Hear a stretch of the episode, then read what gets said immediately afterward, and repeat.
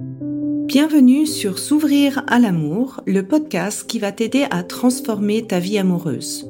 Je suis Sandy Kaufman, coach de vie certifié.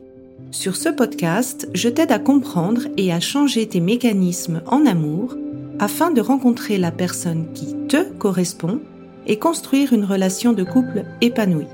Tu y trouveras des réflexions, des exercices concrets tirés de mon activité de coach et de l'approche psycho-corporelle que je pratique, ainsi que des conversations inspirantes avec des experts ou des personnes comme toi et moi qui t'expliqueront leur chemin personnel pour s'ouvrir à l'amour.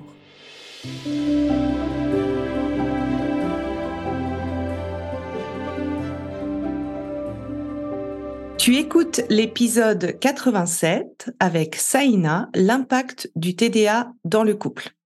Alors cet épisode de, podcast est aussi maintenant sur YouTube en vidéo.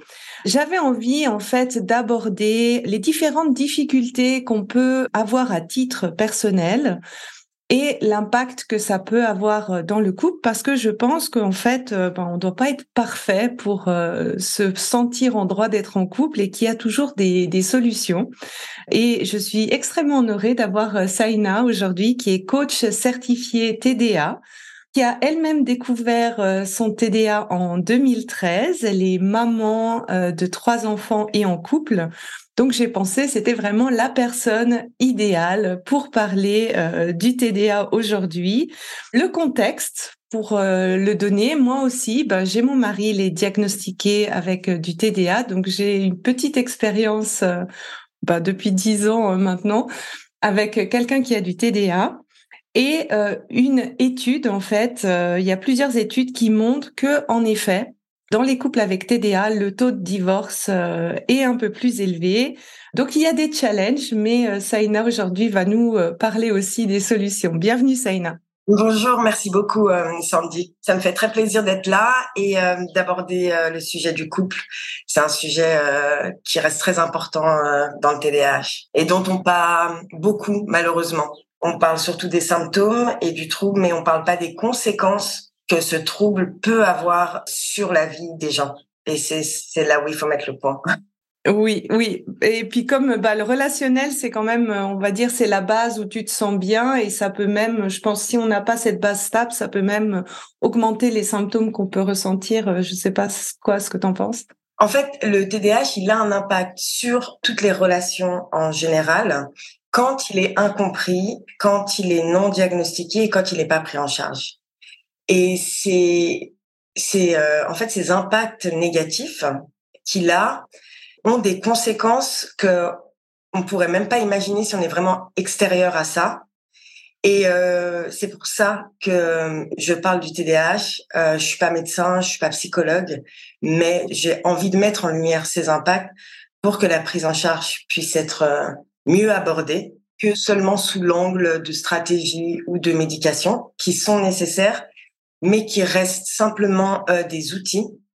Et si la personne ne comprend pas, si la personne ne travaille pas sur elle, quand je dis travailler sur elle, c'est pas parce qu'elle a, c'est elle le problème, mais dans l'acceptation de son trouble déjà et dans comment elle peut enfin être elle-même. Et là, je parle vraiment des adultes, parce que quand on est diagnostiqué à l'adulte, à l'âge adulte, on a passé ben la moitié de notre vie à essayer d'être comme les autres, on reçoit en moyenne 20 fois plus de commentaires négatifs sur notre personne, sur notre façon d'être, que les personnes qui n'ont pas de TDAH, qui ne sont pas neuroatypiques.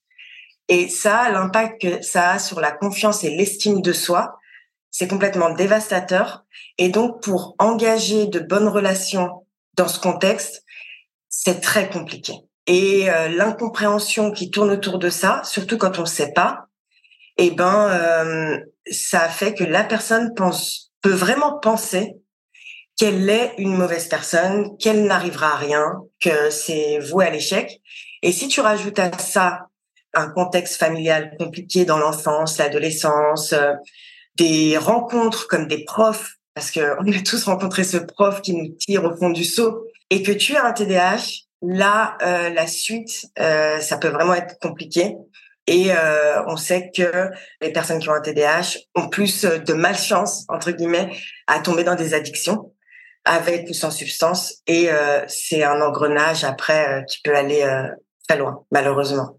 Oui, moi, ça me parle énormément parce que quand j'ai rencontré bah, mon mari il y a 12 ans, je voyais qu'il y avait des choses en fait qui étaient plus difficiles et il n'avait pas le TDA diagnostiqué. Et en fait, je lui dis mais va va rechercher en fait. Et quand justement il a il a eu le diagnostic qui a été posé, eh bien c'est comme si toutes les difficultés qu'il avait eues dans son passé. Alors au départ, c'était un choc. Hein, euh, ben, il a vraiment, ça a mis en lumière et en fait, ça lui a enlevé une une culpabilité énorme parce que en fait, il, comprenait que c'était pas euh, c'était pas une mauvaise volonté, c'est vraiment qu'il avait cette euh, difficulté qui était là. Donc est-ce que tu veux peut-être expliquer toi ton parcours personnel justement, comment tu as découvert ton TDA, etc. Alors, euh, bah moi je m'appelle Saina, comme tu l'as dit, j'ai 37 ans et j'ai trois enfants. J'ai été diagnostiquée euh, en 2016, pardon, pas en 2013. Ah pardon, j'ai mal lu. Euh, après la naissance donc de mon troisième enfant, j'ai été diagnostiquée à l'âge adulte. Ce qu'il faut savoir, c'est que avec le recul et quand j'ai reçu ce diagnostic, je me rappelle avoir toujours vécu dans une espèce de avec des espèces de tensions intérieures, de vraiment jamais euh, réussir à m'adapter correctement et euh, d'être toujours vue avec une certaine particularité. Et euh, j'ai combattu toute ma vie pour rentrer dans ce moule. Je voulais une carrière professionnelle euh, comme tout le monde. Je voulais euh, vraiment m'intégrer. La période de l'adolescence, elle a été très difficile. Et ensuite, j'ai rencontré mon mari euh, mon mari qui a eu cette vision de moi où il voyait vraiment que mes points positifs en fait. Et pour lui le reste euh, c'est bon, euh, ça, va le faire. Alors là on était tous les deux, mais c'est vrai qu'après quand il y a des enfants qui arrivent dans la vie, et ben là là pour moi ça a été ça a été terrible. L'organisation, la fatigue. Il y a quelque chose dont on parle pas et ça je vais vraiment faire du bruit là-dessus. C'est les hormones, les changements hormonaux et le TDAH chez les femmes, euh, c'est quelque chose vraiment qui a un impact dévastateur. Et donc, euh, j'ai essayé et j'ai combattu. J'ai eu ma deuxième fille. Enfin, j'ai eu mon deuxième enfant, ouais, ma fille. Et puis j'ai combattu. Je voulais pas. Je pensais vraiment que le problème c'était moi. Et euh, tu vois, tu vas d'échec en échec. Tu commences quelque chose, tu le termines pas. T'arrives pas à tenir certains de tes engagements. Euh, financièrement, bah tu sais pas gérer ton argent. Et tout ça, c'est des choses au regard de la société qui sont un peu honteuses parce qu'on nous montre que quand tu accouches, déjà c'est le plus beau jour de ta vie, euh, et puis que ton instinct maternel va se développer euh, comme ça, comme dans les contes de fées, et puis que tu vas réussir à tout gérer. Enfin, et on parle pas de l'intérieur en fait, de l'après, toutes ces choses en fait qui, moi, j'avais cette image. Je voulais vivre cette vie, tu vois. Et ça s'est pas du tout passé comme ça. Et euh, en 2016, j'ai fait une attaque de panique, mais très violente, où j'ai cru vraiment que j'étais en train de mourir, que je faisais une crise cardiaque. Hein. Et donc, je suis allée euh, à l'hôpital en urgence. Ils m'ont tout fait. Tu vois, j'ai eu tout, quoi. Les analyses de sang, les scanners, les marqueurs cardiaques, vraiment tout. Et euh, la dame est rentrée, euh, la doctoresse est rentrée dans le, le, box en fin de journée parce que j'ai passé la journée là-bas et elle avait une tête. J'ai cru qu'elle allait m'annoncer un truc de grave et elle me dit, Madame, faut lever le pied en fait, faut vous arrêter. Et là, j'ai fondu en larmes parce qu'en fait, ma vie c'était ça courir après le temps, courir après euh, cette personne que je pourrais jamais être en fait, tu vois. Et euh, là, je me suis effondrée. Et le lendemain, j'ai ma doctoresse. Non, le soir, à 21h, je vois le numéro de ma doctoresse généraliste qui m'appelle, qui avait reçu le rapport et qui me dit demain à 8h, vous êtes là. Et j'essaie de regarder, de réfléchir pour voir si j'avais le temps d'y aller. Elle me fait, mais c'est pas, en fait, je vous laisse pas le choix. Et c'est là que le chemin euh, vers mon diagnostic a commencé. Donc, euh, j'avais déjà fait une tentative en 2013, effectivement, qui s'est soldée par un échec, en fait, où euh, quand j'ai vu le médecin, il m'a mis devant un ordinateur et il m'a demandé de taper sur des points quand ils apparaissaient et j'ai touché tous les points parce que je me suis super bien concentrée et que j'aime le challenge, j'aime les défis et pour moi cet exercice il était tellement simple que je pouvais pas le louper, tu vois. Et donc euh, après cet exercice, il est rentré et il m'a dit "Non, vous avez pas de TDAH, vous devez faire une petite dépression." Et il m'a laissé partir. Et là, il y a tout qui s'est effondré autour de moi. Et quand j'ai fait cette crise de panique et que ma doctoresse m'a donc m'a convoqué. Elle m'a envoyé chez une, une collègue à elle, psychologue. Et je sais pas, tu es en Suisse, donc tu sais que les psychologues ils sont pas pris en charge par l'assurance maladie jusqu'à un certain montant. Et là, moi, c'était 500 francs, donc ça faisait trois, quatre ou trois ou quatre séances. Et donc après, j'ai dit, écoutez, je peux pas parce que toutes les semaines, ça va me faire un budget. Et à l'époque, c'était pas possible. Et donc j'ai demandé à ma doctoresse quelles étaient euh, les, les, conclusions un peu de ces. Euh, puis euh, elle sort, enfin elle allume son ordi comme ça, puis elle me dit ouais suspicion de TDAH plus plus plus. Hein. Et là, mais je te jure, Sandy, là j'ai eu des bourdonnements dans mes oreilles et je me suis dit là tu lâches plus le morceau parce que je le savais depuis 2013 en fait, je me suis tombée dans le TDAH depuis que j'ai quand je suis tombée sur ces sur les symptômes et tout, j'ai dit c'est moi et à partir de ce moment-là, je me suis éduquée sur ce sujet. Je me formais sur des petites formations, mais vraiment basiques au début. Et euh, j'ai dit, je lâche rien. Et puis voilà, j'ai trouvé mon psychiatre que j'aime beaucoup. Et euh, je faisais une dépression aussi en même temps parce que ma mère à l'époque était malade, elle avait un cancer terrible. Enfin, voilà, tu vois, il y avait plein de choses. Et quand tu as un TDAH non diagnostiqué, que tu fais une dépression, tu vis vraiment. Enfin, je le souhaite à personne. Vraiment, c'est quelque chose que je souhaite vraiment à, personne. Et euh, donc pour lui, euh, maintenant on en discute. Dès la deuxième séance, il y avait aucun doute parce qu'il est spécialisé là-dedans. Hein. Il a, il a dédié sa carrière à, ça. Et voilà, on a super bien travaillé. On a d'abord euh, traité la dépression. Alors moi, quand on m'a parlé d'antidépresseurs, alors que je me soigne au thé et au miel quand j'ai mal à la tête, tu vois, ça a été encore une claque. Mais je me suis dit, allez, en plus encouragé avec mon mari, il me fait tu testes, tu regardes, qui m'ont fait énormément de bien. Et donc en fait, tu vois, quand tu vas faire un, un, un TDAH, il faut ce qu'on appelle le diagnostic différentiel. Donc pour voir si t'as pas, c'est pas une comorbidité. Déjà pour euh, déceler des possibles comorbidités, parce qu'il faut savoir que la dépression, elle peut mimer le TDAH. Donc on va traiter la dépression et après on va voir si les symptômes du TDAH persistent. Bien évidemment, il m'avait demandé tous mes euh, mes bulletins scolaires, euh, mes trucs. Et quand je les regarde aujourd'hui, mais je me dis, mais j'ai le diagnostic sur sur mes bulletins scolaires, tu vois. Et euh, donc, on a traité la dépression. En fait, j'ai j'ai très bien réagi aux antidépresseurs. J'ai cette chance de bien réagir au traitement. J'ai sorti la tête de l'eau. Euh, j'ai pris conscience de tout ce qui s'est passé, du rythme infernal. Et ça, c'est très compliqué. Parce que tu vois, on a l'impression d'avoir euh, bah, gâché une partie de sa vie, de ne pas s'être écouté. Enfin, c'est très dur. C'est vraiment le chemin du deuil, l'acceptation. Hein. Et après, on a fait, il m'a posé des questions, on a fait plusieurs séances. Alors, je ne pourrais pas te dire euh, combien. Il a fait remplir des papiers euh, à mon mari, à ma famille. Comme j'ai une famille exceptionnelle, ils n'ont pas voulu me caresser dans le sens du poil, de, de minimiser les choses. Ils ont vraiment tous répondu très sincèrement à ces questionnaires. Eh ben voilà quoi, moi j'ai un TDAH sévère, ça veut dire que j'ai les euh, j'ai le type inattentif, hyperactif, impulsif combiné et j'ai la quasi-totalité à un ou deux symptômes près euh, cochés. Et donc là, bah le début de l'aventure, euh, cette réalisation, cette claque que tu prends en fait, et c'est que le début. Et c'est ce que je dis toujours parce que on cherche, il me faut le diagnostic et ça ira mieux. J'aurai une médication et ça ira mieux. Mais on se rend pas compte que les bases sur lesquelles on a construit notre vie, notre enfance, notre adolescence, ou ce qui se construit à être un adulte euh, serein et posé, sont très très fragiles. Et même quand tu as un cercle familial euh, aimant, parce que ça c'est très important.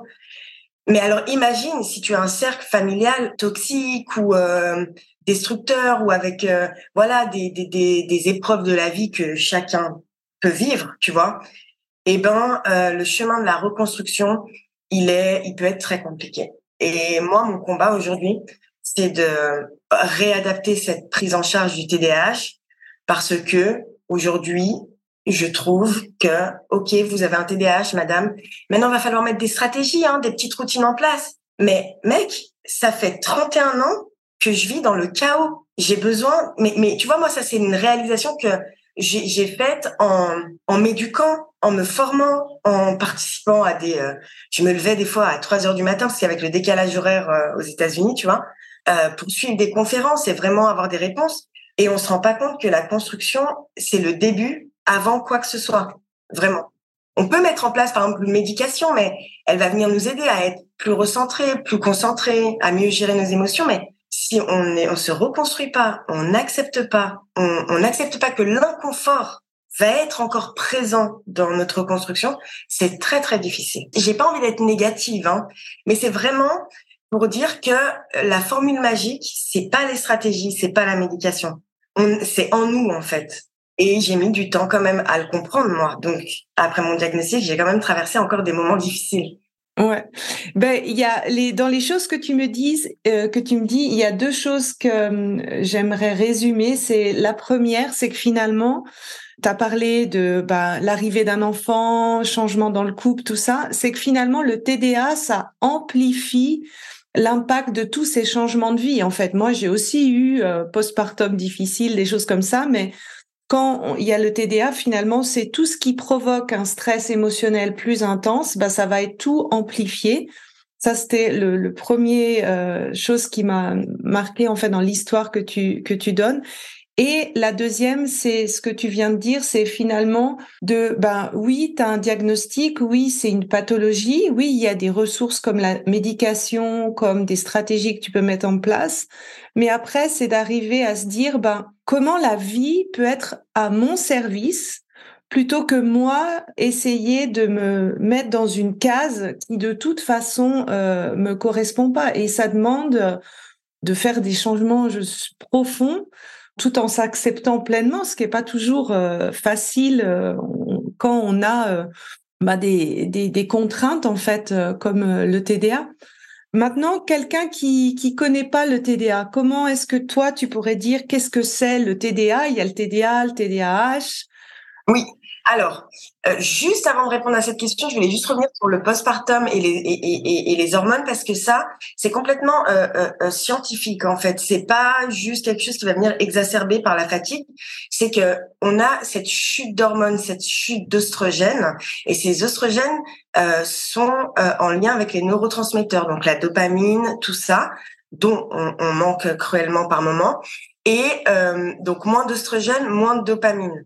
C'est vraiment aussi simple que ça. Mais quand on parle avec des médecins, moi j'ai plein de médecins qui me font, mais c'est tellement, c'est effectivement tellement logique, tu vois.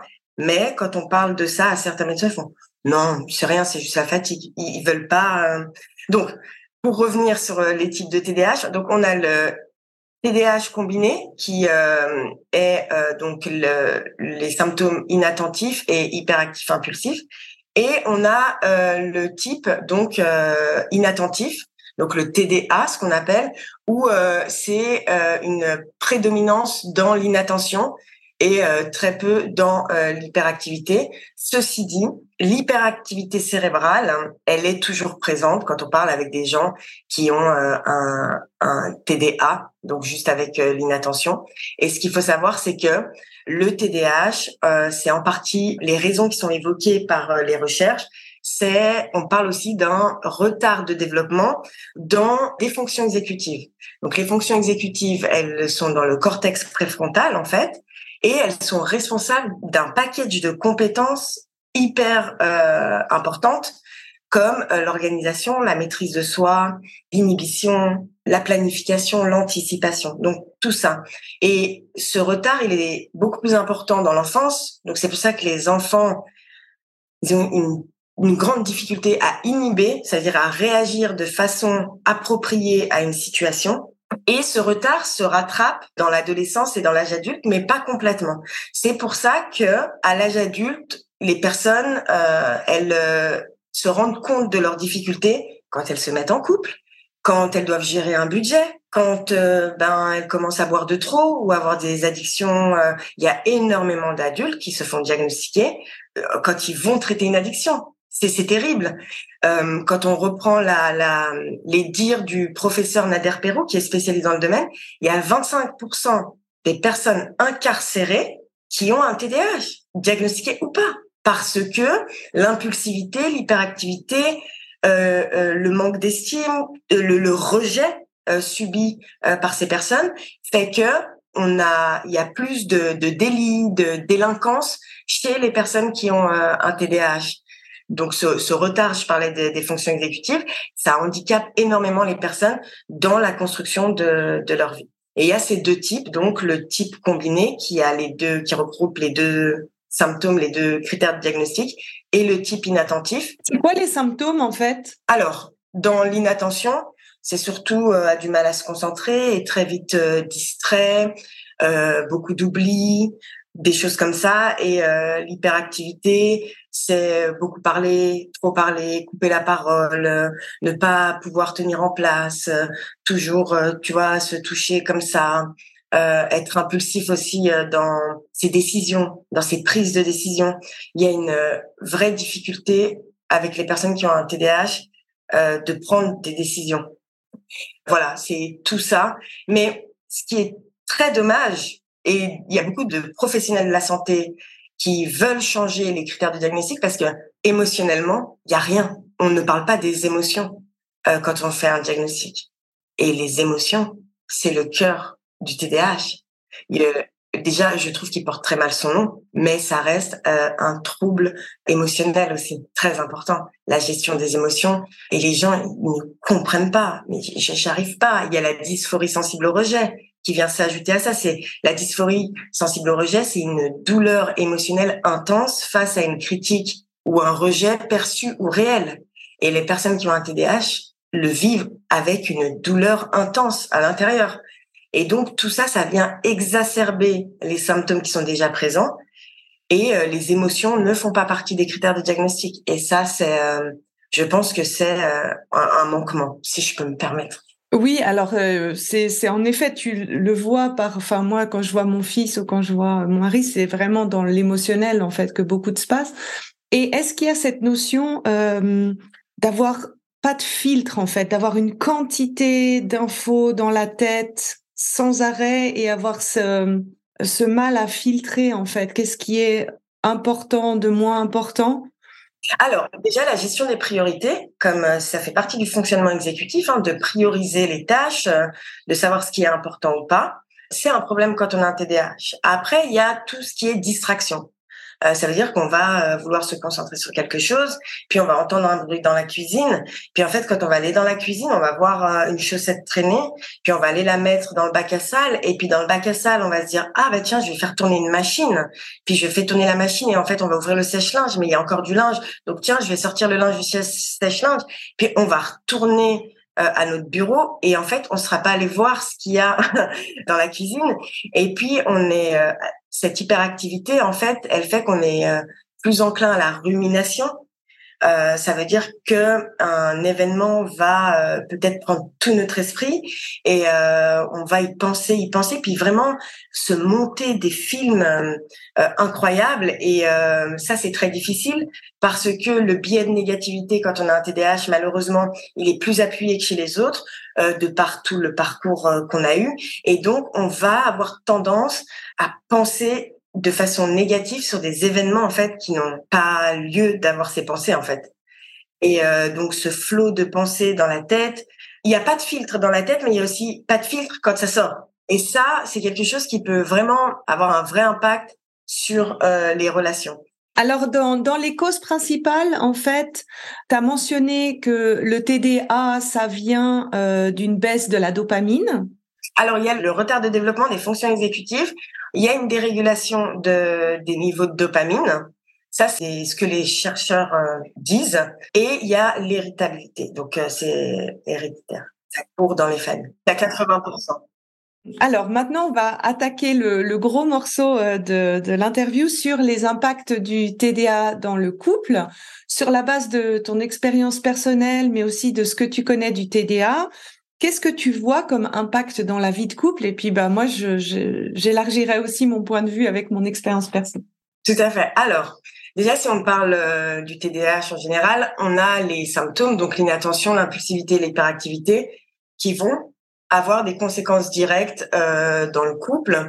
C'est-à-dire que, par exemple, les personnes TDAH, c'est pas les rois de la communication, tu vois. Ils vont beaucoup intérioriser les choses, penser dans leur tête comme si tout le monde pouvait euh, lire leurs pensées. Et ils vont pas des fois ils vont mal exprimer ou attendre euh, le, le, le moment où ils peuvent plus pour exploser. Euh, et ça euh, l'impulsivité l'hyperactivité est en lien avec ça. Après, il y a tous ces problèmes d'organisation, d'oubli, ces niveaux d'énergie qui sont euh, très fluctuants, qui peuvent sembler euh, être un désintérêt alors que pas du tout. On a aussi tout ce qui est sensibilité sensorielle.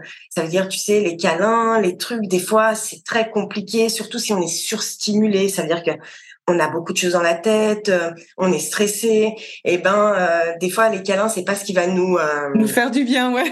voilà, c'est c'est c'est c'est compliqué et il y a aussi le fait dans le début de la relation où la personne elle va recevoir un message, elle va être super contente, ah, il m'a écrit ou elle m'a écrit et puis en fait elle va pas répondre parce qu'elle aura oublié de répondre, ou parce qu'elle pense avoir répondu, ou alors elle a écrit le message mais elle a pas appuyé sur envoyer, tu vois. Ça c'est vraiment euh, en fait, tout ce qui est, euh, ce qui va avec les symptômes et qui, peuvent avoir un impact euh, sur la relation, mais il y a aussi tout ce qui est l'organisation et par exemple, tu passes prendre ça après le boulot, s'il te plaît. Ouais, t'inquiète, j'y vais. Et j'y vais pas. T'as ouvert le courrier, t'as payé cette facture, t'es es, allé chercher les enfants au foot, t'as fait ça et, et c'est et pour l'autre personne qui n'a pas de TDAH, franchement, faut le dire, c'est lourd à porter c'est très lourd à prendre sur le dos parce que la plupart du temps, malheureusement, dans les couples, la personne qui n'a pas de TDAH va venir tout prendre en se disant bon elle a un TDAH je, je je peux pas je sais que c'est compliqué par exemple. Ça c'est quand elle est de en plus de bonne volonté. Parce qu'il y en a qui renient en bloc et là ça peut être très compliqué donc tous ces problèmes organisationnels, ces problèmes de communication, euh, ces problèmes d'impulsivité dans euh, les discussions ou même dans les achats compulsifs, on sait que l'argent c'est très important dans un couple et si c'est les choses qui sont pas mises au clair tout de suite, les euh, personnes qui ont un TDAH, elles peuvent avoir des, des, soucis financiers et dans un premier temps le cacher par honte. Et il faut savoir que hum, quand les personnes TDAH vont mentir sur quelque chose, c'est pas un mensonge parce que c'est c'est un menteur ou une menteuse. C'est vraiment dans un premier temps un système de défense. Ils vont se protéger de ça parce que ils veulent pas entendre ce qui va venir derrière. Mais pourquoi tu fais ça? Tu le fais exprès. Mais mais comment? Mais pourquoi? Tu vois, c'est vraiment tout un engrenage compliqué. Donc tout ça, ça peut vraiment créer euh, des relations euh, de couple difficiles. Et il y a aussi cette histoire de euh, la nouveauté une personne TDAH, elle va rencontrer une personne, elle va être là, waouh, mais c'est lui, c'est elle, trop bien. Il y a ce début où elle va se montrer vraiment sous ses meilleurs jours. Hein. Je fais ça, et puis je sais faire ça, et puis viens, on s'organise ça, et puis la personne en face, parce que on a des personnalités quand même très attachantes, très dynamiques, on est toujours partant pour tout. Enfin, voilà, c'est quand même euh, des, des, points positifs. Et boum, après, ben, un couple, il se construit, il y a la routine qui vient s'installer, il y a, on doit faire des projets, on doit penser à des choses. Et là, la nouveauté s'arrête. Et là, ça peut être aussi compliqué quand on a TDAH, parce que il y a tout qui retombe. Et en fait, c'était, c'était ça, en fait. Mais moi, je veux pas ça. Et il y a plus d'infidélité euh, dans le TDAH. C'est horrible parce que j'ai l'impression que je parle vraiment que du, du, du négatif, mais c'est vraiment ce qui est ressorti. Et, et c'est bien de ressortir ces choses parce que les personnes qui vont se reconnaître vont se dire, mais c'est vrai, j'ai ces choses-là et je peux les améliorer. Parce qu'elles pensent trop souvent, ces personnes, que c'est leur personnalité, en fait. Alors que pas du tout. Et c'est pour ça qu'il faut mettre en avant toutes ces difficultés, toutes ces conséquences pour pouvoir ensuite, après, aller de l'avant et prendre les choses en charge. Tu vois ce que je veux dire? Ah, euh, tout à fait. Moi, je pense que tu peux pas changer euh, un problème si t'as pas identifié euh, quel était le problème. Donc là, on est dans la partie, on va dire un peu plus négative de l'impact, mais après on va parler solution. ça, c'est bien sûr essentiel. Moi, j'avais noté en fait encore euh, bah, tout ce que tu as noté, ouais, je, je l'avais noté aussi.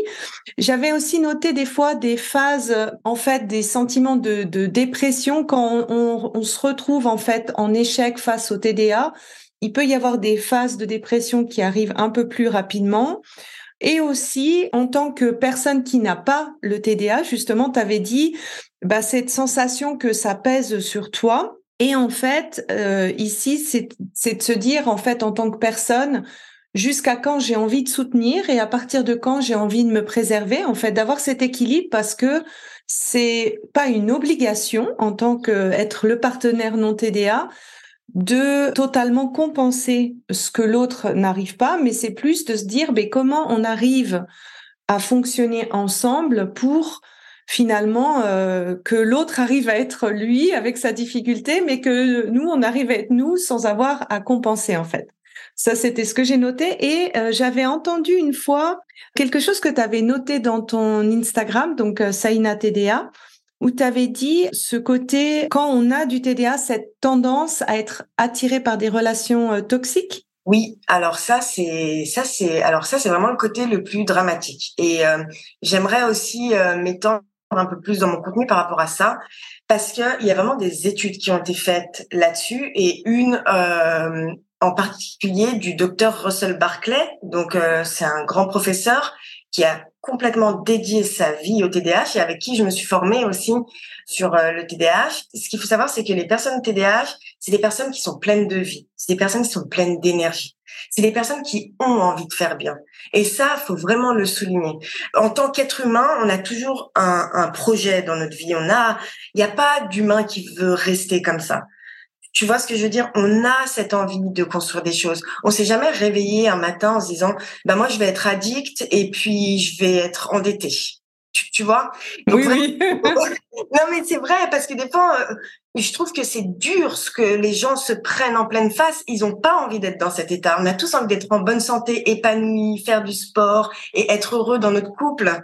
Tu vois? Donc les personnes TDAH, elles ont cette envie de bien faire et comme la plupart et c'est très triste, ont une faible estime d'eux-mêmes, de par tout ce qu'elles ont pu recevoir dans leur vie. Et on se rend pas compte l'impact des mots quand c'est des adultes, tu vois. C'est pour ça que je dis aux parents, faites attention, et c'est pas un discours moralisateur, parce que je suis mère moi aussi, et des fois, tu vois, ouais, c'est bon, lâche-moi, quoi. Mais on faut faire attention aux mots qu'on va dire un enfant qui a un TDAH parce que ça peut avoir un grand impact. Tu peux élargir la remarque à tout le monde. Tu sais, moi je travaille avec le, système nerveux et en fait, euh, à chaque fois que tu n'as pas pu être co-régulé par ton parent, ça s'imprime dans, dans ton système nerveux, ça dérégule ton système nerveux. Et puis vraiment, en fait, euh, ça, c'est, moi je dis toujours, les voix que tu as reçues à l'extérieur de toi, ça devient tes propres voix après à l'intérieur à l'âge adulte.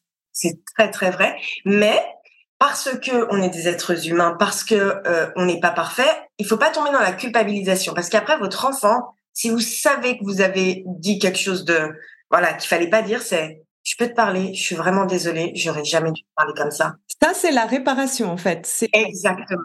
Ça, ça co-régule aussi. Ouais. C'est vraiment dire pardon, demander pardon sincèrement et, et ne plus le refaire, en tout cas essayer. Mais en tout cas, quand on faute, il faut s'excuser et reconnaître en fait qu'on a fauté, ça c'est très important. Et parce que ça apprend aussi à l'enfant, à lui-même, de quand il a fauté, de se dire mais non seulement il va faire des erreurs, il sait qu'il peut faire des erreurs, mais il sait qu'il peut les réparer aussi. Ça, c'est très important. Mais pour revenir... Euh... Relation toxique. relation toxique, Ça, c'est la mémoire de travail, tu sais C'est retenir une information pendant que tu fais autre chose. Et ça aussi, c'est un problème du TDAH. Et en fait, donc, les personnes TDAH, comme elles ont une faible estime d'eux-mêmes, qu'on a toujours mis en avant leurs euh, leurs euh, défauts, entre guillemets, leurs incapacités, leurs difficultés, eh ben, ce qu'il faut savoir, c'est que les relations toxiques, elles commencent toujours comme un conte de fées. Mais t'es génial. Mais... Le love bombing. le love bombing et tout. Et c'est et les, les, personnes TDAH, elles ont cette énergie, elles ont cette volonté, elles ont cette, cette bonne humeur, tout ça. Et c'est cadeau pour euh, les pervers narcissiques, pour les gaslighters, pour les manipulateurs. Ça, c'est du pain béni parce qu'ils vont pouvoir se nourrir de cette énergie. Et donc ça va commencer donc euh, oh, t'es génial le love bombing et puis après euh, attends mais je sais que tu as des problèmes d'argent, je vais je vais t'aider, tu verras. Et puis je vais t'aider à faire ça. Et ça va commencer. Et donc la personne s'est dit mais enfin j'ai quelqu'un qui me comprend, j'ai quelqu'un qui m'aime comme je suis avec euh, avec mon, mon, mon débordement d'énergie ou mon inattention, ça la dérange pas, tout ça tout ça. Et là il y a l'engrenage qui qui va qui va commencer et euh, ça va être euh, je te monte au plus haut et je te descends mais au plus bas que terre. Et quand on est dans l'emprise, après, c'est comme tout le monde, on, on, est dans cette emprise, mais les personnes euh, TDAH beaucoup plus de chances à tomber dans des relations toxiques et à vraiment euh, avoir beaucoup de mal à s'en sortir. Elles sont beaucoup plus euh, gaslightées, tu sais, comme tu as de. Mais je te l'ai dit l'autre fois. Mais non, tu ne l'as pas dit. Mais bien sûr que je te l'ai dit, mais t'oublies tout de toute façon avec ton trouble à la mode là. Tu vois, c'est mais c'est terrible. Hein Puis de toute façon, euh, mais tu crois vraiment que tu vas aller comme ça quelque part dans ta vie Tu n'y arriveras pas? Tu ne seras rien. Moi, j'ai franchement, j'ai un peu, euh, je suis un peu émue parce que j'ai des témoignages où je me dis, mais tu sais, tu as, presque envie de, conduire jusqu'à la personne et puis de la sortir de là-bas. Mais c'est très, très difficile. Et euh, en plus de ça, ça a été prouvé par des études, hein, euh, vraiment, euh, qu'on a plus de chances de tomber dans une relation toxique de par cette faible estime, de par le fait de se sentir aimé et aidé. Cette personne va devenir un sauveur, une sauveuse. T'inquiète, moi je te comprends, moi je suis là pour toi. Et ça, pour une personne qui a un TDAH, quand on se sent compris, il n'y a pas de prix, franchement, parce que toute notre vie, ça a été quand même une galère. Et, le fait de se sentir compris comme ça, de se sentir aimé, et puis le love bombing des narcissiques, des, des, des, des manipulateurs, il est tellement... Euh, enfin, on se dit, ouais, c'est bon, j'ai trouvé, quoi. Donc, euh, c'est pour ça que moi, je dis, et je le redis, et je le redirai toujours, euh, engagez-vous avec la raison et pas avec la passion. J'ai, j'ai pas, j'ai pas payé Saïna pour vous le dire. Non, mais c'est vrai, franchement. mais euh... quand une relation et parce que il faut aussi dire que toutes les relations peuvent très bien commencer. Tu vois, il y a des alchimies dans, dans, avec les personnes. Il y a des choses qui peuvent se passer euh, plus rapidement. Il faut pas avoir cette peur que cette personne elle soit toxique. Mais il faut juste dire attends, attends, attends. C'est génial ce qui se passe. Mais même à vous-même, hein, c'est top. Mais voilà, il faut quand même, ça a l'air de bien partir, mais il faut quand même mettre les choses au clair là. Moi, ça je fais, ça je fais, ça je fais pas, ça j'accepte pas. Moi je dis toujours, c'est en fait tu choisis avec ton cœur et aussi avec ta tête. Donc c'est un oui là et un oui là. C'est pas juste là ou juste là, c'est vraiment entre les deux. Et je rajouterais aussi, c'est l'impact de ton passé. C'est-à-dire que et ça, c'est pas propre aux personnes du TDA, mais en fait, tu vas être attiré par les modèles que tu connais de ton passé, donc, si tu as vécu des drames dans ta famille dans le passé, bah, tu vas être attiré par le drame, tu vas être attiré par la désorganisation et ça demande en fait d'avoir conscience de ce biais que tu as, de le travailler si tu as envie, mais au moins d'en avoir conscience pour, euh, parce que ça influence énormément par qui tu es attiré et avec qui tu vas aller en relation. Donc ça, c'est encore... Euh... Ouais, mais par exemple, un enfant qui va être dans une famille et qui va avoir un TDAH, mais que la famille est bien, enfin la famille est stable, tu vois, et que le modèle euh, de couple est, est, est bon. Eh ben, malgré ça, c'est un enfant qui va de toute façon avoir plus de euh, critiques envers lui. Tu vois ce que je veux dire? Oui, oui, c'est quelque chose, c'est une couche en plus en fait. Voilà, voilà. Le modèle donc parental, il est très important. Moi, j'ai eu un modèle exceptionnel. Je suis trop fière de mes parents, euh, mais euh, ça reste quand même qu'on n'est pas que construit, surtout dans notre estime, alors en grande partie par nos parents, mais il y a l'école aussi, il y a, y a, plein d'autres choses qui viennent. Euh, et des fois, le manque de communication ou euh, le fait que les parents ne voient pas quelque chose parce qu'on le cache bien, quelque chose qui nous a blessé, quelque chose qui nous a détruit en partie, et eh ben euh, si on le répare pas aussi tout de suite, ça, peut être compliqué. Oui, parce que en fait, euh, bah, pour ceux qui s'intéressent, je l'explique dans l'épisode 3 et dans l'épisode 57 où finalement, en fait, c'est tout ton passé relationnel. Il n'y a pas que tes parents. Et le deuxième critère, c'est vraiment la perception en, tant qu'enfant. C'est-à-dire que c'est pas même un adulte bien intentionné euh, peut te créer un stress émotionnel parce que tu l'as perçu d'une certaine manière en fonction de ta difficulté personnelle. Donc dans, dans le cas c'est du TDA. Et encore une fois, le stress émotionnel, ce qui fait que l'enfant enregistre quelque chose, ça, peut être vraiment une simple dérégulation de ton système nerveux autonome. Donc par exemple, quelque chose de soudain ou euh, un dentiste qui a pas été euh, bienveillant, ou euh, bah, tu t'es fait moquer à l'école par certains enfants. C'est c'est pas forcément que la relation des parents qui en effet impacte ta vie amoureuse. Ça, ça vient, on va dire, une couche en, en dessus. Et on va dire, euh, je pense que le TDA, en fait, ce que ça fait, ça amplifie tout ça. Parce que bah moi, j'ai pas de TDA, mais j'ai eu des impacts de mon passé, euh, même si euh, il y a mes parents ont essayé de faire le mieux. Tu vois, c'est c'est pas forcément lié à ça. D'où l'importance de pas mettre d'échelle de douleur dans les perceptions des gens, en fait. Exactement. Nous, on va, il va nous arriver un truc, c'est bon, on, passe. Mais il y a des gens, ça très douloureux pour eux. Donc là, l'échelle de douleur aussi, enfin, il faut développer son empathie et sa bienveillance, c'est très important. Alors maintenant qu'on a parlé des problèmes, parlons des solutions parce que c'est possible d'être heureux en couple avec euh, du TDA. Toi, qu'est-ce que tu donnerais si pour les personnes qui peut-être n'avaient peut-être même pas conscience euh, au début de l'épisode d'avoir du TDA, puis en t'écoutant se disent ouh là, je pense que là j'ai du TDA. Qu'est-ce que tu donnerais comme grande ligne de solution peut-être à un niveau personnel et au niveau dans le couple? Alors, la, première chose, quand on a un TDAH, c'est de l'accepter.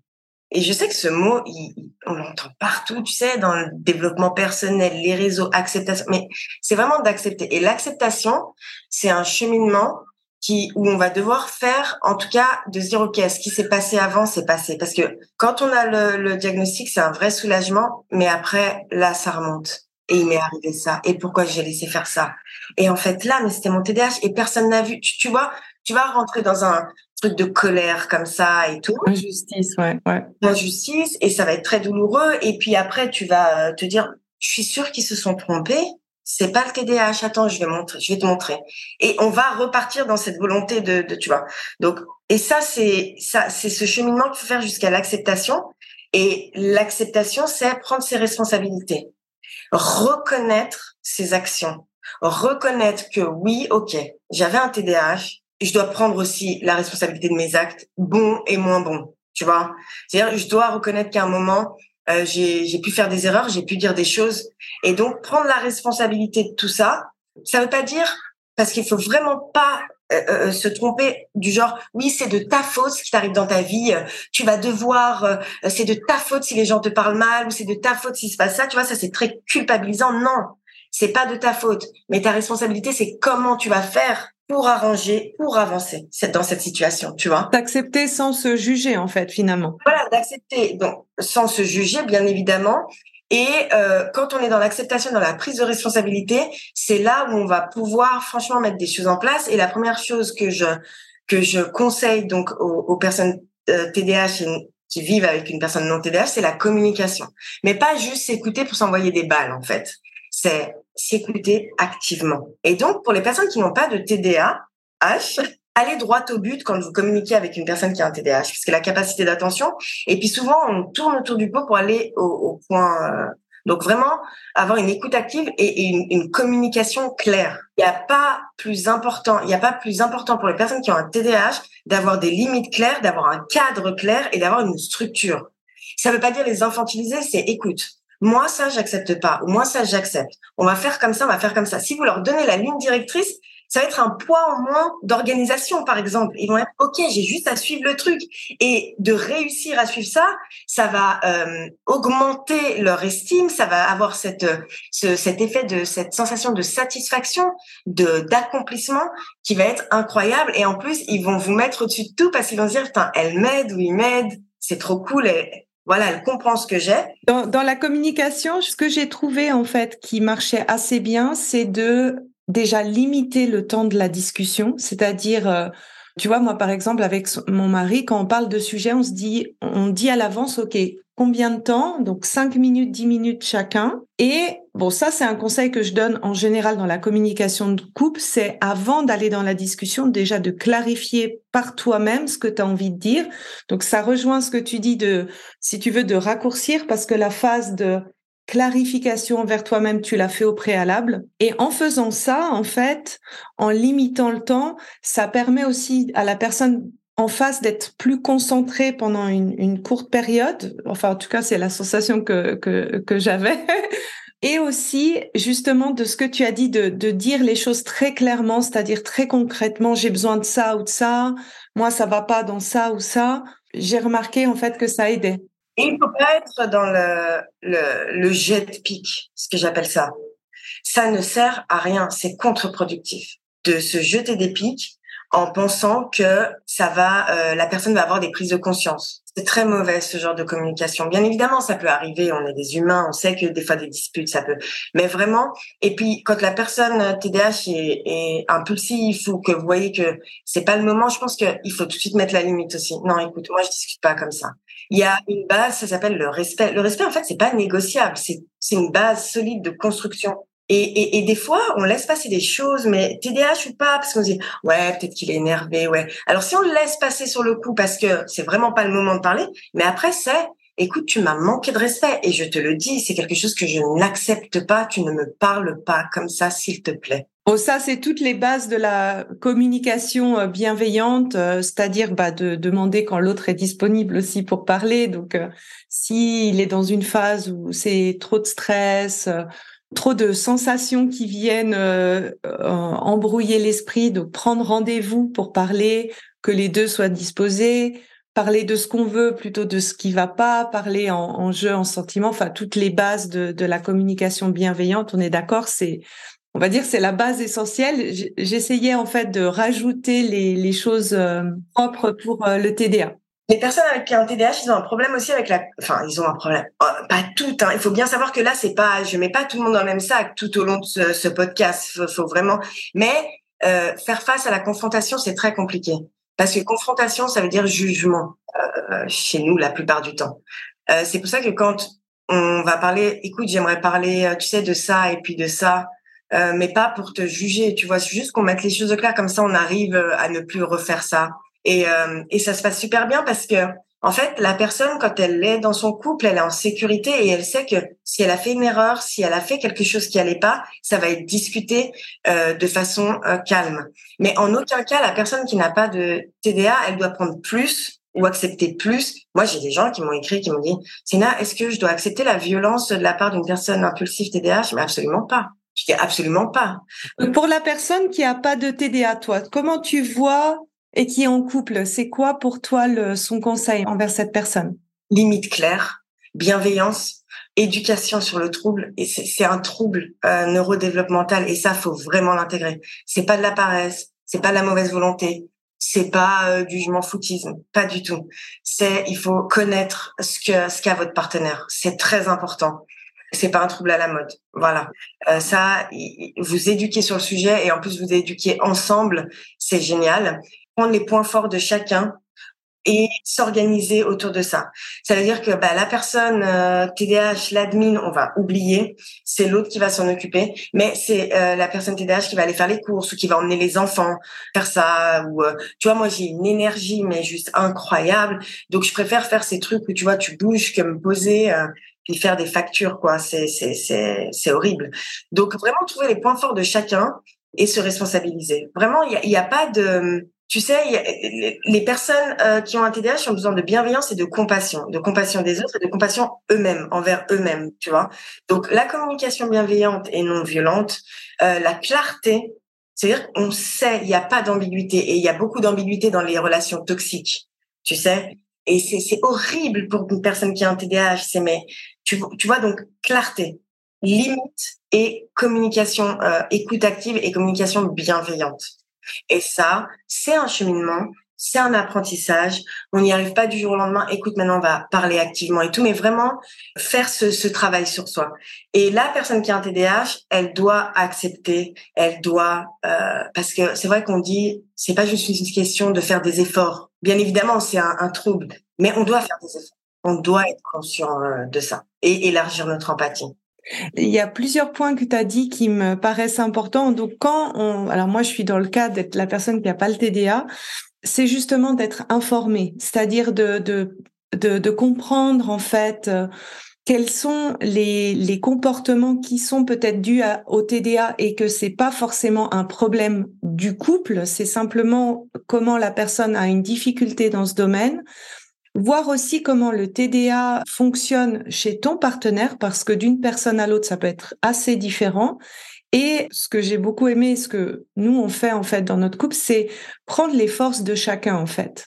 Donc, euh, si je peux donner mon exemple personnel, je vois, je suis la personne qui pense aux choses.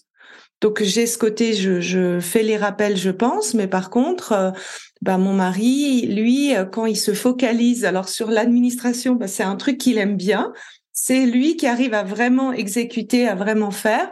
Et en fait, on se répartit les tâches en fonction de ça, en fonction de nos forces et puis de nos faiblesses. Tu vois, moi, il y a des choses que j'aime pas faire non plus. Et pour la personne, en fait, de se dire, ben, OK, je prends en compte de l'autre, comment il est, de ses difficultés, mais je donne à la hauteur de ce que je veux donner. C'est-à-dire que c'est pas au détriment de moi, c'est pas au détriment de mon bien-être, parce que si on, on donne au-delà de ça, en fait, ça crée après de la frustration de l'autre côté, qui recrée des tensions dans le couple, et donc ça ça contribue pas en fait à un bon équilibre dans la relation. Donc c'est vraiment cet équilibre là. Et euh, si je peux donner un exemple à moi, moi des fois j'en ai marre. Alors je prends une journée, je prends une journée toute seule où je j'ai pas à penser pour les autres, j'ai pas, tu vois, et je prends vraiment ma journée, puis ça me fait du bien et ça ça repart après. Euh, le, tu sais, le self-care, euh, le fait de prendre soin de soi, ça doit être intégré dans euh, notre vie de couple, notre vie personnelle, ça doit, c'est pas quelque chose qu'on se dit, je vais faire tout euh, le labeur et ensuite, si j'ai le temps, je soin de moi. Et ça, c'est encore un reflet un peu de la société, tu vois, on travaille, on fait et tout. Et ce que, ce que j'aime bien dans ce que tu dis, c'est que, en fait, avec ton mari, vous vous êtes responsabilisé et ton mari, je pense que quand il voit que tu as compris son trouble et que tu vas actionner là où lui, il a plus de difficultés à actionner, et qui sent que tu es bienveillante et que tu as confiance en lui sur les tâches que vous avez décidé que lui ferait, mais c'est un, c'est déjà une satisfaction et c'est quelque chose euh, qui va lui donner la motivation, qui va. En fait, on a des fois un petit problème avec la motivation intérieure et extérieure, mais c'est des choses qui vont venir euh, actionner cette motivation et donc il va le faire et en plus il va le faire avec plaisir. Et ce qu'il faut pas oublier, c'est que même si on s'est mis d'accord sur certaines tâches, sur certaines euh, un certain fonctionnement, on peut avoir des jours où on n'arrive pas et c'est ok. Écoute, aujourd'hui j'arrive pas. Et le fait que les, les partenaires comprennent qu'il y a des jours où ça va pas, eh ben ça nous met encore plus en confiance et se dire mais tu vois elle me comprend il me comprend. Donc aujourd'hui je vais me relaxer sans avoir un poids de la culpabilité parce que j'ai pas réussi. Et demain je reprends. Et ça c'est accepter que l'autre même si on a trouvé les points forts les qu'on s'est organisé puisse des fois ne pas pouvoir aider deux côtés oui alors ça c'est c'est un point le côté régénération pour la personne cette fois qui a du TDA que des fois ben en fait, euh, il y a besoin un peu de se couper, plus de temps pour se retrouver ou, je sais pas, des fois de dire euh, ce soir, je monte en haut. en fait, c'est ce que tu as dit, cette euh, sensibilité sensorielle, en fait. Ouais, c'est là, c'est de la surcharge sensorielle, et ça, je crois que c'est le plus compliqué à faire comprendre à l'autre. C'est je peux pas, en fait. Je, je, je, peux, pas. Stop. Moi, j'ai beaucoup de difficultés le soir en rentrant Enfin, bon, je travaille de la maison et tout, mais quand il y a tout le monde qui arrive là, et qu'on fait à manger, puis à table, et ça parle fort, et mais c'est vraiment des fois c'est surhumain de d'accepter cette situation. Et euh, ben je suis la reine du monologue hein euh, allez Saina tu sais c'est normal c'est des enfants et puis ton mari veut te voir et puis il a plein de choses il faut discuter mais des fois c'est stop. Je je me suis déjà excusée je vais sortir de table cinq minutes j'ai et j'ai une terrasse et je monte je respire, je fais des exercices de respiration. J'essaie juste de, en fait, de retransformer ma pensée. Parce que si je me laisse partir dans l'autre sens, là, je peux vraiment ruminer et aller dans le, le, sombre. Là, je me dis non. Pas ta famille, on est en bonne santé, tout va bien. Tu sais que c'est ton TDAH, t'es fatigué, t'as une grande journée. T'inquiète pas. Mais vraiment, je me parle comme ça. Allez, ils t'aiment, tu les aimes et je prends des grandes respirations, je regarde un peu euh, au loin et je redescends et ça fait du bien. Mais si derrière on a une personne, mais pourquoi tu te lèves de table là? Mais attends, on est ensemble. Et là, la frustration, elle monte et ça peut vraiment exploser. Donc c'est vraiment accepter ces moments-là. Et tu sais que plus ils sont acceptés et moins ils surviennent en fait, parce qu'on sait qu'on y a accès. Et je trouve que hum, ça évite en fait que le, le TDA, en fait, euh, enfin pour moi, je, je le perçois en tout cas comme étant quelque chose de variable en fonction de ce que la personne vit. Et en fait, en laissant les plages de, de régénération à l'autre, eh bien, il y a moins de pics qui arrivent, il y a moins d'impulsions qui arrivent parce que il y a, y a, y a eu ces phases un peu de régénération euh, qui sont là. Est-ce que as, tu vois, euh, par rapport à l'ordre, la structure, euh, est-ce que tu as un conseil à donner pour... L'organisation de la maison, l'ordre dans la maison, tout ça? Ouais, comment s'organiser la vie à deux, en fait?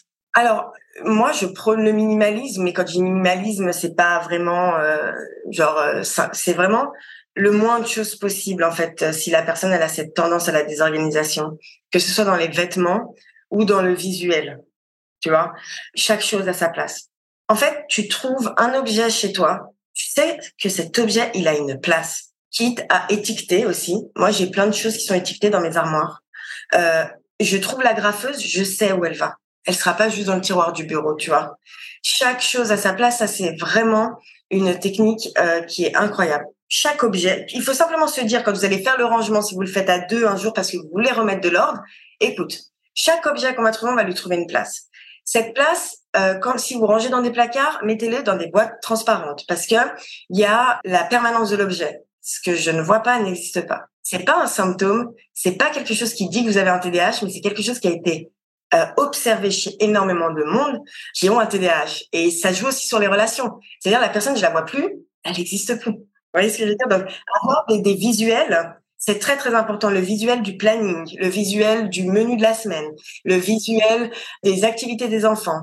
Quand on ouvre en fait euh, les placards, euh, pharmacie, économa, tu vois, enfin vraiment des trucs où les gens vont pouvoir retrouver parce que si ils voient pas, ils vont dire ah je l'ai perdu, je vais le racheter, tu, vois? Donc ça, un petit truc d'organisation, c'est pas mal. Et puis euh, les choses simples, on rentre, clé portable, c'est ici dans cette boîte à l'entrée et pas autre part. Et faut pas attendre d'acheter la belle boîte qui va avec la déco. Commencez par une boîte en carton et puis après vous irez acheter votre belle boîte quoi. Clé portable, c'est là. Ça, c'est très important. Le chargeur, il reste à une place. C'est-à-dire, c'est là où on va charger le portable, tu vois. Après, pour maintenir ça, et c'est quelque chose, j'insiste, il y a l'hygiène de vie. On ne peut pas euh, compter sur la psychothérapie, la médication, le coaching si derrière, on est tout le temps sur les écrans, qu'on a un mauvais sommeil, une mauvaise alimentation et qu'on fait pas de sport. Je veux dire, c'est une loi, en fait bien manger, bien dormir, faire du sport. Les personnes qui ont un TDAH, il est recommandé 30 minutes par jour d'exercice actif, voire intense. Et on se rend pas compte les changements que ça apporte. C'est pour ça que je te dis, tout est en nous, en fait. Quand on va avoir un régime alimentaire riche en protéines, les protéines vont créer des neurotransmetteurs, euh, animal ou végétal. Hein, je veux dire, euh, tu vois, on va pas commencer avec des céréales le matin ou du jus de fruits, jamais on fait un œuf, on prend de la dinde, on se fait un petit sandwich. Enfin, tu, vois ce que je veux dire vraiment comme ça. Et quand on sait ça, les, les améliorations, elles vont être là. Waouh Se supplémenter en magnésium et tout ça, ça va aider en fait à une bonne organisation, à maintenir l'organisation. Pour, en fait, ça va réguler les niveaux d'énergie et donc on aura toujours cette énergie pour cette énergie constante entre guillemets pour maintenir les choses qu'on met en place. Les process arrêter de penser à des routines parce que on nous a embourbé dans un truc routine et stratégie. Ça doit être, tu sais, des euh, alors ça je ça, ça je fais ça. Non, c'est simple, mais il faut que ce soit quand même un peu détaillé. C'est-à-dire quand vous allez faire votre planning, le matin je me lève à 7 heures et après je pars au travail à 8 heures. Non, je me lève, je prends ma douche, je prends mon petit déj, je m'habille et je pars. Ça, c'est très important. Et, que ce soit visuel, de le voir, c'est très important pour maintenir l'organisation. Et d'ailleurs, j'ai oublié de dire quelque chose. Dans les relations, l'hygiène, elle peut jouer. Elle peut jouer quand il y a un TDAH parce que la sensibilité sensorielle euh, de l'eau, de la brosse à dents, de tout ça, ça peut avoir un impact. L'oubli, en fait. C'est, ah, je vais prendre ma douche et puis en fait, je la prends pas.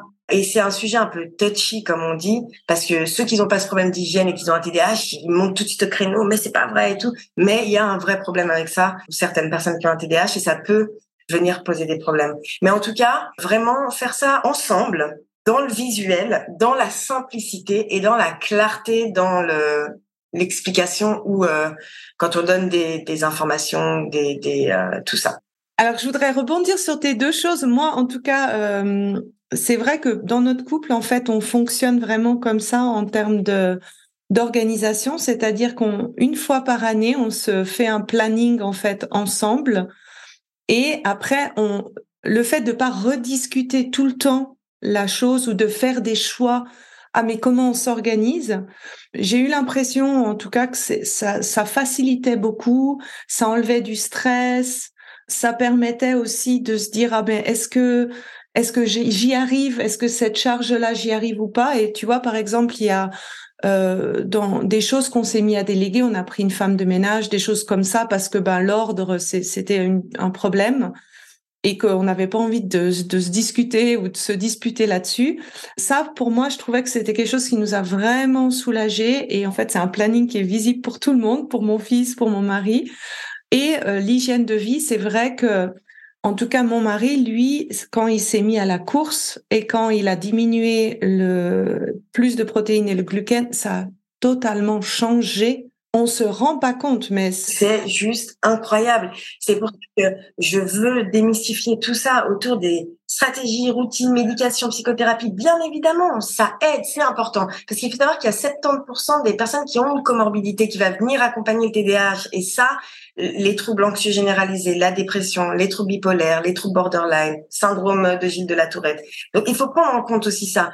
Mais si derrière, l'hygiène de vie, elle est euh, parce que quand on parle d'hygiène de vie, on pense euh, vie un peu monotone. Moi, j'adore ma passion, c'est la cuisine, et je te jure qu'il y a tout. Tout peut être monotone, mais sauf une bonne hygiène de vie. Quoi, c'est génial de bien manger, de de de de de se faire du bien en fait.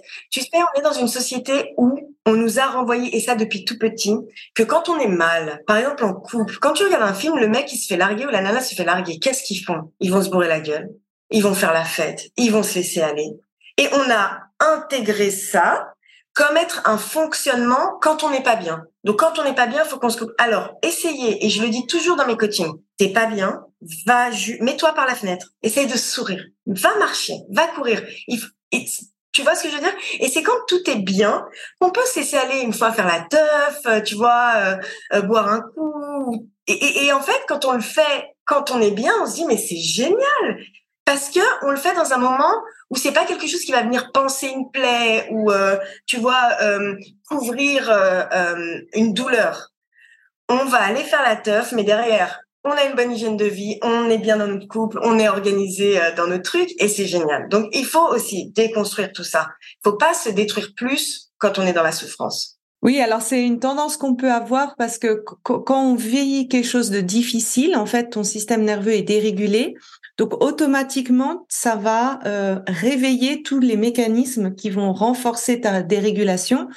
Donc euh, les compulsions alimentaires, les addictions, les choses comme ça. Et alors que quand tu fais l'hygiène de vie, tu régules petit à petit ton corps, tu régules tout ça, et en fait, tu n'as plus le besoin, en fait, tu vas dans l'amusement, mais tu vas pas dans la destruction de, toi-même, en fait. Et en fait, on plus de recul face aux choses quand on dort bien, quand on libère les endorphines, la dopamine avec le sport, quand on mange bien, et ben en fait, c'est vraiment un cercle vertueux et il faut commencer, il faut commencer par ça. C'est pour ça que je dis aux gens, OK, vous avez eu le diagnostic et tout. Attendez, vous avez des problèmes de sommeil? Parce que les troubles du sommeil font partie aussi des complications TDAH. Est-ce que vous avez des troubles de sommeil? Est-ce que vous avez des troubles de l'alimentation? cherchez rien avant ça. Allez voir des médecins, allez voir des thérapeutes pour régler ces problèmes. Parce que en plus, quand on commence une médication, par exemple, pour aller mieux, eh ben, on va euh, peut-être avoir des problèmes de sommeil dans les, les débuts, tu vois, des, des effets secondaires. Ouais, c'est souvent l'effet que ça fait, ouais. Voilà. Donc non, vraiment, l'hygiène de vie, c'est le socle, c'est la base, c'est c'est les fondations solides.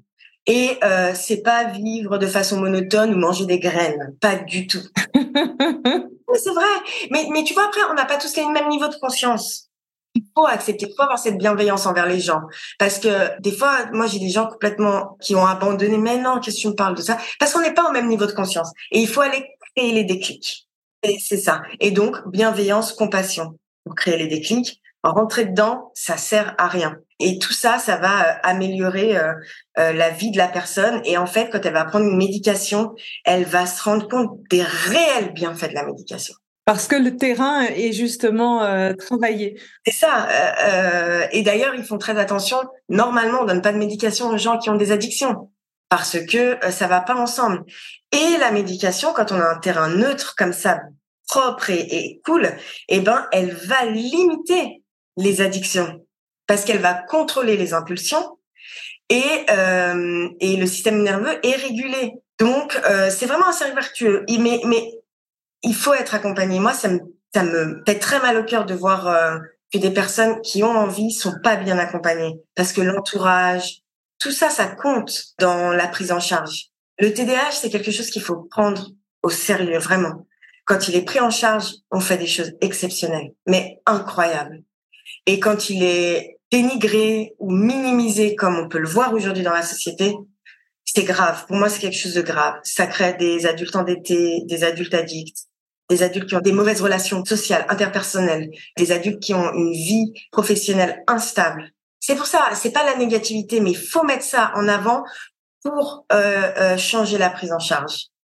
Est-ce que après l'hygiène de vie, alors on a vu des conseils dans la communication, dans la structure, dans le besoin de laisser à l'autre se générer, se régénérer, pardon, dans le besoin du non TDA de, de respecter ses propres limites.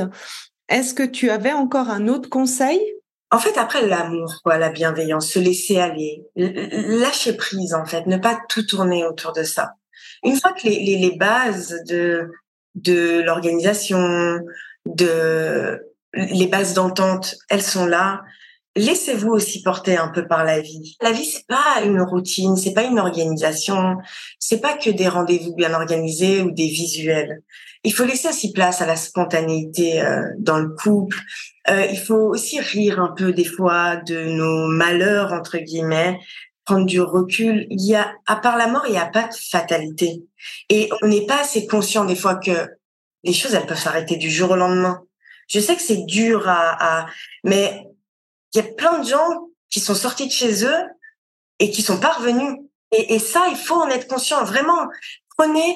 Vous savez, ma mère une fois, elle m'a dit. En fait, ma mère, elle m'a dit un truc. J'ai dit vous parce que j'avais l'impression que je parlais à tout le monde, mais ma mère m'a dit un truc. Elle m'a dit, tu crois vraiment que si je m'étais concentrée sur les points négatifs de ton père, je serais encore avec lui aujourd'hui? Et pour moi, mes parents, c'est le couple, c'est c'est c'est les âmes sœurs, tu vois. Elle m'a dit bah non, parce qu'il a bien plus. En fait, quand on se concentre sur le positif, on va voir que la personne, elle a bien plus, et c'est souvent le cas de, de points positifs que de points négatifs. Donc vraiment, euh, le lâcher prise aussi, il est important.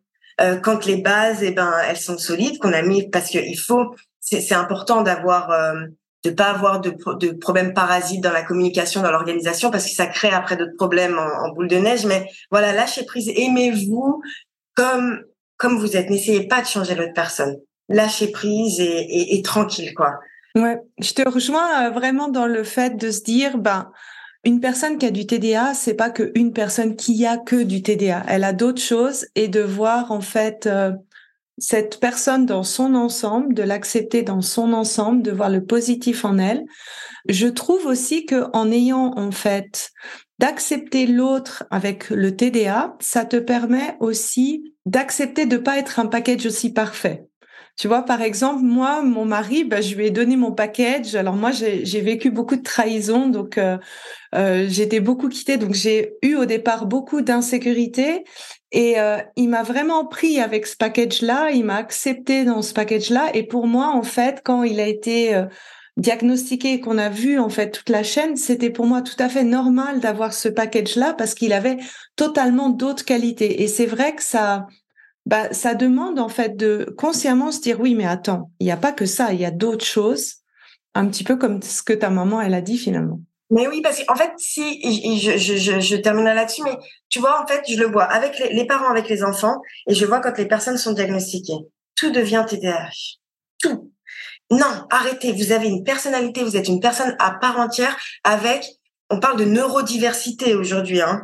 Euh, vous êtes une personne dont vous avez un, un trouble neurodéveloppemental, mais qui, qui est une différence qui peut être aussi une force quand on est bien dans son couple, quand on a une bonne hygiène de vie, quand on accepte. Tu vois ce que je veux dire? Donc, il faut pas faire de ce TDA euh, le, le, le, point central et tout organiser autour. Non. Et, et, et, et pour les personnes TDAH, ça va demander aussi de mettre des limites à un, moment. Stop. Non, moi, je suis comme ça. Et ça, c'est pas mon TDAH, ça, c'est ma personnalité. Et c'est tout. Oui, des fois je parle fort. Oui, des fois je parle beaucoup, je sais. Alors dis-le-moi, mais ne me juge pas, ne me critique pas de façon mauvaise par rapport à ça. C'est ma spontanéité. Il faut accepter ces choses-là. Moi, je sais que je suis comme ça. Je blablabla. Je sais des fois. Après, je dis pardon, pardon. Enfin, tu vois. Mais je suis comme ça. Je me suis réellement acceptée. Et aujourd'hui, je développe plein de choses dans ma vie. Des choses que jamais j'aurais cru qu'il arriverait. Déjà, juste d'avoir un couple et des enfants. Aujourd'hui, je suis heureuse et épanouie. Mais ça veut pas dire que mon quotidien, des fois, il est pas difficile, mais les épreuves, je les, je les aborde d'une autre manière. Tu sais, franchement, avant, je recevais une lettre recommandée, le monde s'écroulait, mais qu'est-ce que j'ai fait? Aujourd'hui, mais le problème, je fais face, je fais, OK, on va être orienté solution. Orienté solution. Il y a le problème, qu'est-ce qu'on fait? Avant de trouver les coupables, on règle le problème, puis après, on discute s'il y a vraiment un différent à discuter. Bah, merci pour ce mot de la fin, Saïna. Si les personnes euh, qui se, qui ont entendu ce podcast ou qui regardent la vidéo se disent, ah, ouais, moi, je pense que là, il y a du TDA, où est-ce qu'elles peuvent euh, te trouver? Alors, je suis sur Instagram euh, en grande partie. Euh, Saïna underscore TDH. Donc là, il y a tout mon contenu. Et puis, je vais, je pense bien ouvrir une chaîne YouTube et réouvrir mes coachings euh, individuels. Mais j'ai euh, des formations, dont une qui va sortir en septembre, qui a fait un c'est vraiment bien passé là. Elle est, elle est sortie en, en, mai et c'est incroyable. C'est euh, une formation de six semaines avec des groupes de coaching toutes les semaines et euh, des modules pour combattre la procrastination parce que la procrastination, quand on a un TDAH, c'est pas juste de remettre les choses au lendemain, c'est bien plus. Et euh, donc voilà. Et j'ai j'ai encore plein de projets vraiment, mais j'ai découvert ma mission de vie et c'est je lâcherai rien. Bah, en tout cas, euh, je vous recommande d'aller sur son Instagram. Moi, je, t'ai découvert en fait par ce biais et je trouve que tu as un bon équilibre justement entre euh, le sérieux en fait qu'on doit attribuer à, à, à, cette pathologie finalement et aussi un peu de d'humour et de positivité en donnant des solutions. Donc euh, voilà, merci en tout cas. merci à toi Sandy, j'ai vraiment passé un bon moment. Moi aussi. J'espère que je n'ai pas trop parlé. Non, écoute, euh, c'était super. Je pense que c'était important de décrire en fait l'impact et aussi de, décrire les solutions. Et euh, ben merci en tout cas d'avoir pris ce temps pour euh, pour donner cette cette revue. Super. Au revoir tout le monde. Ciao ciao. Si tu apprécies ce podcast, la meilleure façon de m'encourager est de me laisser une revue sur Apple, Spotify ou de transmettre cet épisode à une personne de ton entourage. Et si tu es prête à t'ouvrir à l'amour et à transformer ta vie amoureuse, je t'invite à rejoindre mon programme de coaching S'ouvrir à l'amour ou de consulter mes programmes d'auto-coaching en ligne. Tous les détails se trouvent sur mon site sandykaufman.ch. Et n'oublie pas, il n'y a que tes peurs qui te séparent de l'amour.